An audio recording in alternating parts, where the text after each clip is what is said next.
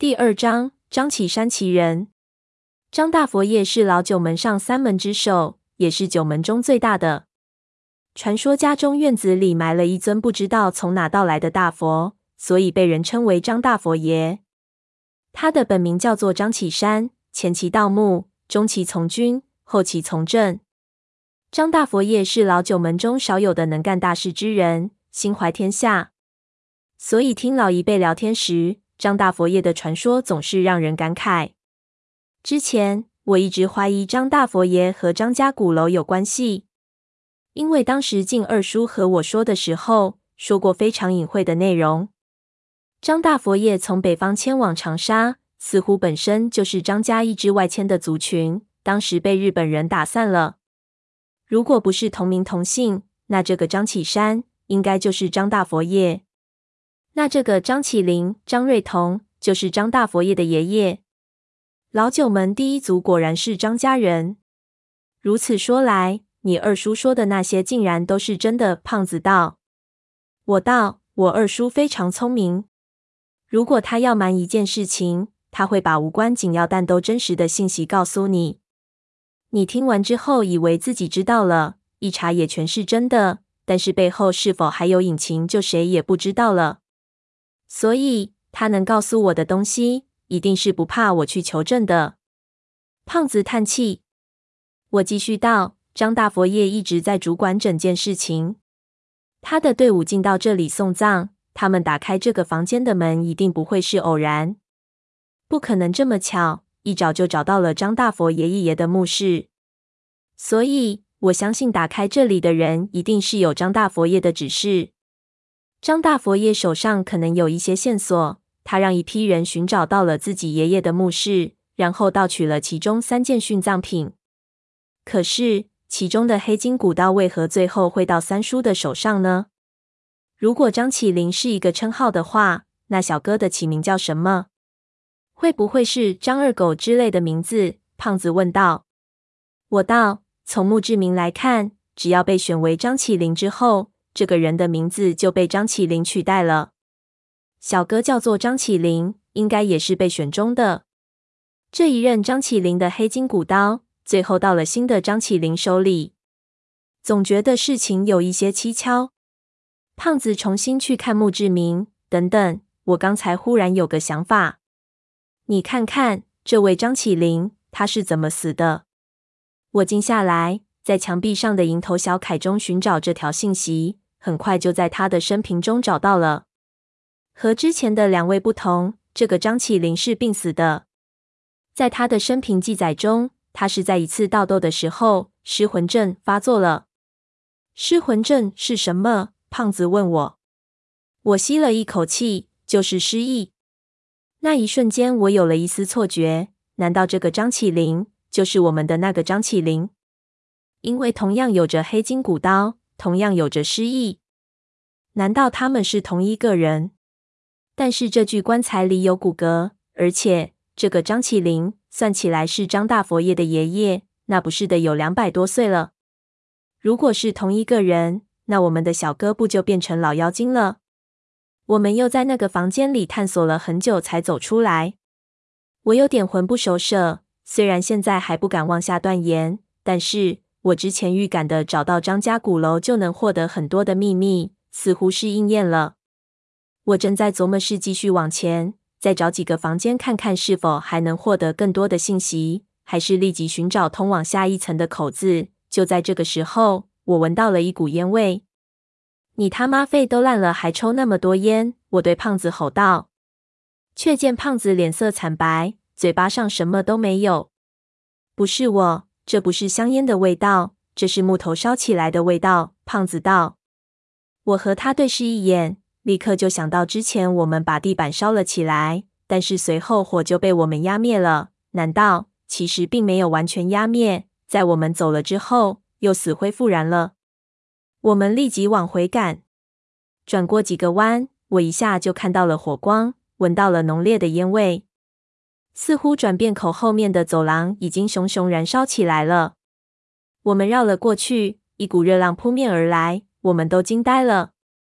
我们之前探索过的一个房间，竟然已经全部烧起来了，并且已经蔓延了十几间。整个走廊上火舌乱窜。妈妈咪呀！胖子挠了挠丹田，老子没那么多尿了。我们捂住口鼻嘴过去，发现燃烧的最猛烈的就是窗户纸。胖子脱下衣服当作扫把扑打火苗，把离我们最近的几间房间刚刚烧起来的火苗扑灭，然后冲到已经着火的核心区域。我紧随其后。我们在那里狠命的扑打，也不知道过了多久，才把所有的火苗都扑灭了。我完全懵了，也不知道是被呛懵的，还是热懵的。我头晕目眩的看着四周一大片焦炭似的区域，无比惊讶，心说这么大的火，竟然也能这样被扑灭。火势蔓延到的十几个房间，带窗格子的外门全部被烧毁了。离着火中心点越远的，烧毁的程度越低。着火点附近的几间则完全被烧毁，连墓志铭都烧成了黑炭。胖子剧烈的咳嗽，鼻孔里都喷出血来了。我去扶他，他摆手说没事，好多了，好多了，是好事，血咳出来了，呼吸舒服些了。我们的脸上全是黑的，头发也全部被烧得卷曲了起来，身上很多地方隐隐刺痛，肯定是被烧伤了。环视一圈。我无语凝咽，心说什么倒霉事都给我们摊上了。胖子把血唾沫吐在一边，在还相当烫手的木头上坐了下来，有点虚脱了，对我道：“毛主席说，星星之火可以燎原。真他妈太对了！天真，我走不动了，休息一下。你的再看一遍，把火星全灭了。”我点头，你小心自己的屁股，别也燎起来了。说着，我就去采袭那些火星。说起屁股，咱们一屁股压在那火苗上，当时都压灭了，怎么会这么快烧成这样？胖子道：“这楼里也没有过堂风。”我道：“当时我们是压在门上，门上面有窗户纸，很可能是火星先慢慢引燃了窗户纸。你说，样式雷也不在这里放几个灭火器？这大型的木结构建筑。”最怕着火了，胖子道：“没人住，也没有雷能劈到这里。”我道：“这儿又那么潮湿，着火的概率太婆了。你内脏受伤了，就别说那么多话，能少说几句就少说几句，好好休息。要胖爷我不说话，还不如直接杀了胖爷我。”胖子道：“人生无常，说一句就少一句。我说的多了，你以后能记得的胖爷我的风采也就多一点。”不对，天真，你有没有闻到什么奇怪的味道？我的鼻子被烟灰迷了，什么也闻不到。就道什么味道？好像是叉烧肉的味道。叉烧肉？你快起来！我道，该不是你的屁股熟了吧？你坐在火炭上了？放屁！以胖爷我屁股的油度，肯定不会是叉烧的味道，最起码也应该是北京烤鸭的味道。味道是从那儿来的。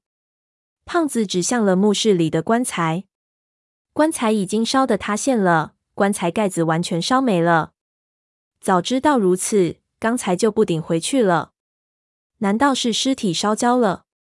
但是刚才我们都看到了，尸体是一堆骨骼，不可能烧出焚烧蛋白质的香味，更不可能烧出叉烧的味道来。地板也被烧毁的很严重。我小心翼翼的踩着走过去，用手电筒往棺材里照去。瞬间一个机灵，我竟然年里到了一具陌生的焦尸躺在棺材里面，而且棺材里面全是炭片。这不是我们刚才在棺材里看到的骨骼，这尸体是从哪儿来的？同时，我还发现这不是一具古尸，是一具现代人的尸体。从装备来看，这应该是小哥队伍中的一个人，不过面目已经完全被烧焦了。胖子晃晃悠悠的跟了过来，端详了片刻，就把手电筒指向头顶，是从上头掉下来的，砸到了棺材上。我抬头，果然看到棺材的正上方有一个裂口，往上是鼓楼的上一层。火把天花板烧穿了，尸体掉上来了，摔进棺材里。我自言自语。胖子道。然后就被烧死了，不是烧死的。我道，我们没有听到任何惨叫声。你看这人的鼻子里一点烟灰也没有。他摔下来之前就已经是一具尸体了。他应该是躺在楼上，位于这具棺材的正上方。大火烧穿了天花板，他从上面掉了下来，掉进了棺材里。还有这种巧合？未必是巧合。说着，我就让胖子拖我一把。胖子摇头道：“不行了，胖爷，我老了，这一次换你在下面。”我看了看胖子的情况，心说也对。于是胖子登上我的肩膀，脑袋一伸，正好能探入裂口，于是举着手电往里照去。胖子极重，他全身的重量往我身上一压，我就觉得肚子里有一股气，差点就要挤出来了，赶紧用力缩紧全身肌肉，顶住胖子。我看不到胖子在上面干嘛，只听到他叫了一扭：“我靠！”我咬牙问：“有什么？”他道：“找到他们了，老太婆和小哥都在。不过，不过什么？”